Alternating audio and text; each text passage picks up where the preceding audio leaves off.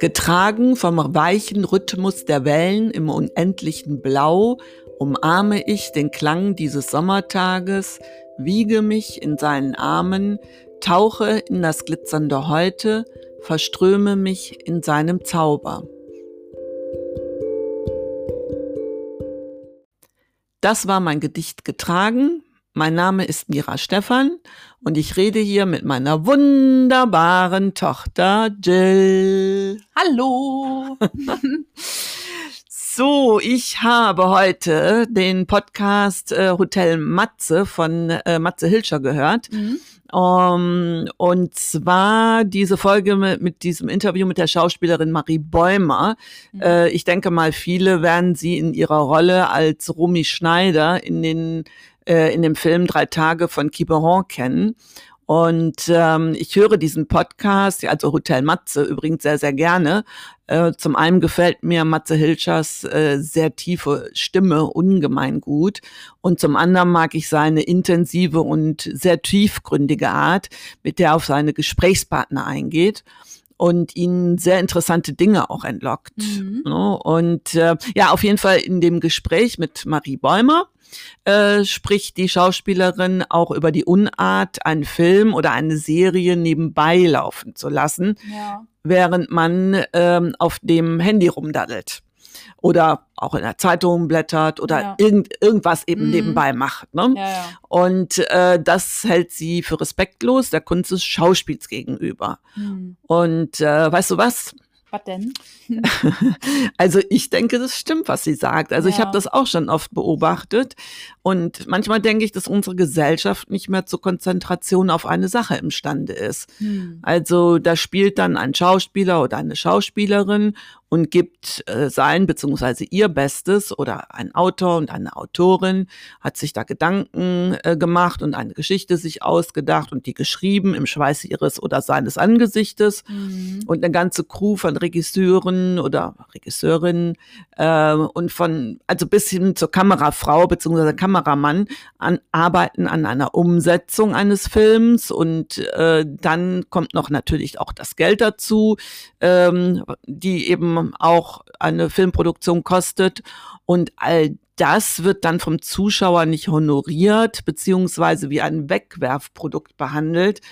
Das ist schon sehr dekadent. Ja. Ja, oder ist das cringe, was ich jetzt sage? Ja, ja allerdings. Also, wenn ein Nicht-Jugendlicher Jugendsprache benutzt, dann ist das tatsächlich cringe. Na, da gehe ich mich jetzt mal schämen. Ja, ja. genau, voll cringy, ey. Nee, aber also ich glaube, dass dieses Verhalten eine Phase ist vielleicht auch. Also mhm. vielleicht, ja, ändert sich das auch wieder, hoffentlich. Äh, und im Kino ist das ja sowieso nochmal was ganz anderes. Also da hängt ja niemand am Handy oder an der Zeitung. Äh, also, okay, ist auch ein bisschen zu dunkel dafür, ne?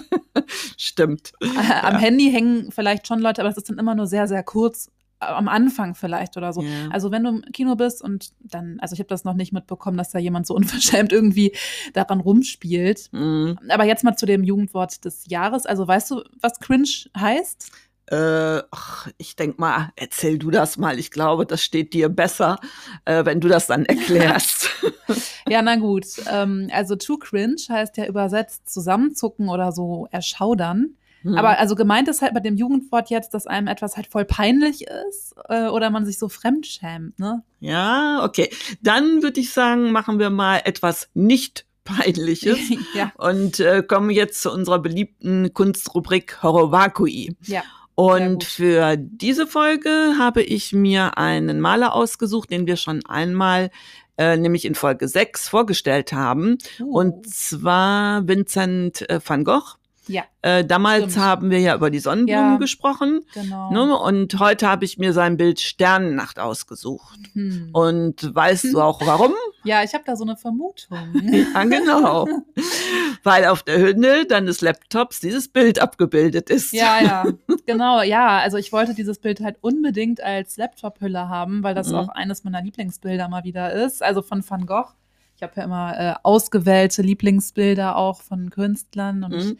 Künstlerinnen und Van Gogh ist halt eben auf jeden Fall Sternnacht oder Starry Night. Ich finde, dass es etwas Beruhigendes ausstrahlt. Mhm. Also im Original ist das Bild 73,7 mal 92,1 Zentimeter groß. Und Van Gogh malte es im Juni 1889 und zwar im Stil des Postimpressionismus beziehungsweise des frühen Expressionismus. Und dann hat er Ölfarben auf Leinwand benutzt. Mhm. Ja, das Bild äh, ist seit 1941 im Besitz des Museum of Modern Art in New York City. Und ja, kurz noch zur Unterscheidung von Impressionismus und Expressionismus. Also im Gegensatz zu den impressionistischen Malern ähm, drückten die Expressionisten ihre subjektiven Regungen aus, also ihre innere Welt und ja nicht die Lichtreize. Stimmt, die Impressionisten, das war die Auflösung der Form zugunsten der Farbe. Also ja. das war mehr das Äußere.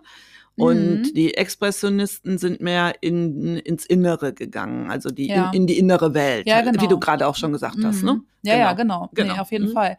Und ähm, so kann man das nochmal zusammenfassen. Aber zurück zum Bild. Ne? Mhm. Also ähm, die Perspektive des äh, Bildbetrachters entspricht dem Blick aus dem Fenster des Krankenzimmers des Sanatoriums in Saint-Rémy. Mhm. Also das ist eine Nervenheilanstalt. Da hat Van Gogh sich selbst eingewiesen weil er unter schweren Wahnvorstellungen und Albträumen auch litt. Ja. ja, und die Motive des Gemäldes, ja, die sind ein blau-orangener Nachthimmel, Zypressen und ein Dorf mit einem markant und spitz aufragenden ähm, Kirchturm, Weizenfeldern und Olivenhain. Und diese Dorfhäuser äh, sind auch beleuchtet. Mhm. Und etwa zwei Drittel der Bildfläche wird vom Nachthimmel ähm, eingenommen. Also sehr viel auch. Mhm. Der ist schon auch markant eigentlich. Und Van Gogh malte elf Sterne und einen sichelförmigen Mond. Mhm. Und dazwischen wellenförmig dargestellte kosmische Energie im Bildzentrum. Ah, interessant. Ja. Das ist kosmische Energie. Genau. Ah. Das ist auch nochmal ganz gut zu wissen, ja. glaube ich, wenn man sich das so anguckt. Ich glaube mhm. nicht, dass das jedem so bewusst ist. Mhm. Ja, und ich finde, dass das Bild Turbulenzen ebenso wie Ruhe und Hoffnung ausstrahlt.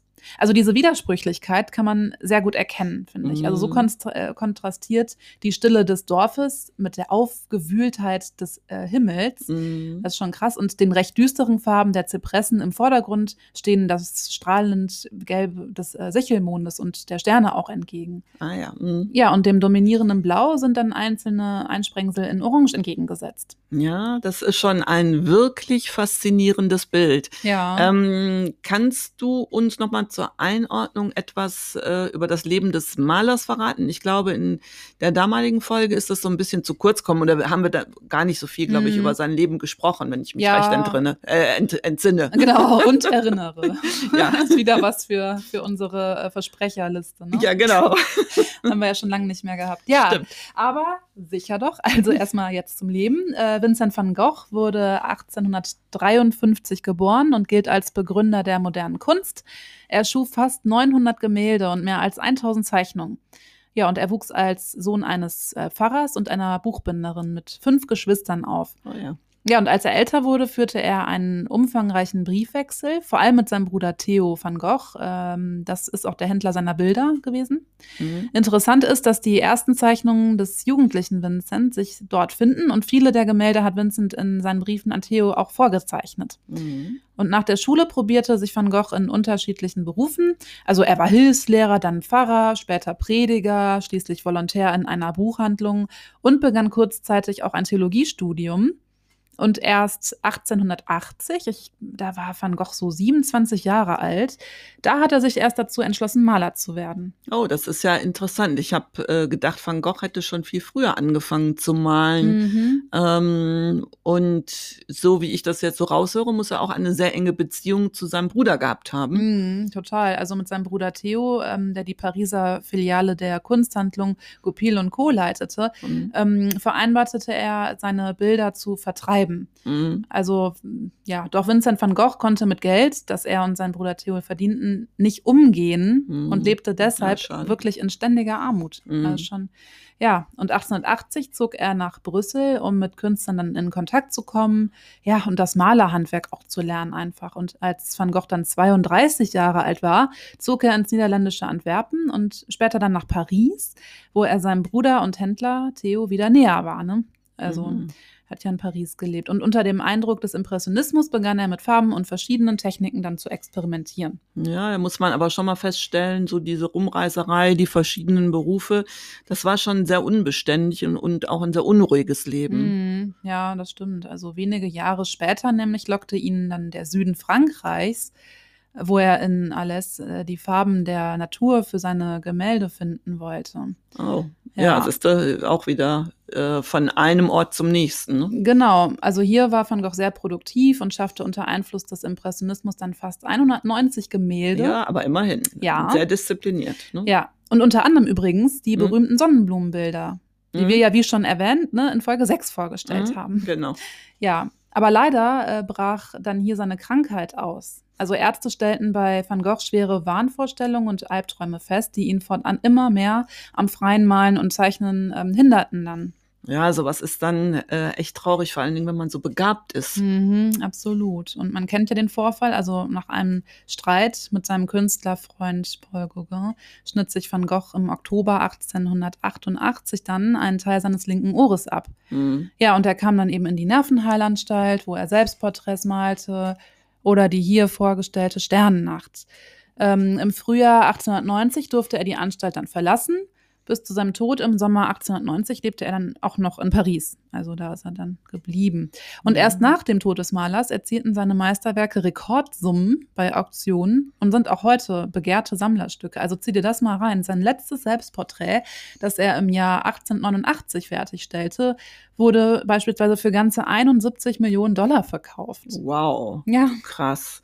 Ja, da muss ich schon sagen, es ist schade, dass äh, Van Goghs Leben so dramatisch verlief und dass er auch so krank war und mhm. damit natürlich auch so ein bisschen äh, sein, sein Leben in die, naja, dramatische und ja, schlechte Bahn ja. gelaufen ist. Ne? Eigentlich auch wieder ein Beispiel für ein Künstlerleben, das nicht so rosig war. Also mm. haben wir jetzt schon öfter leider ähm, stimmt, gehabt, ne? Stimmt. Jetzt auch mm. wieder.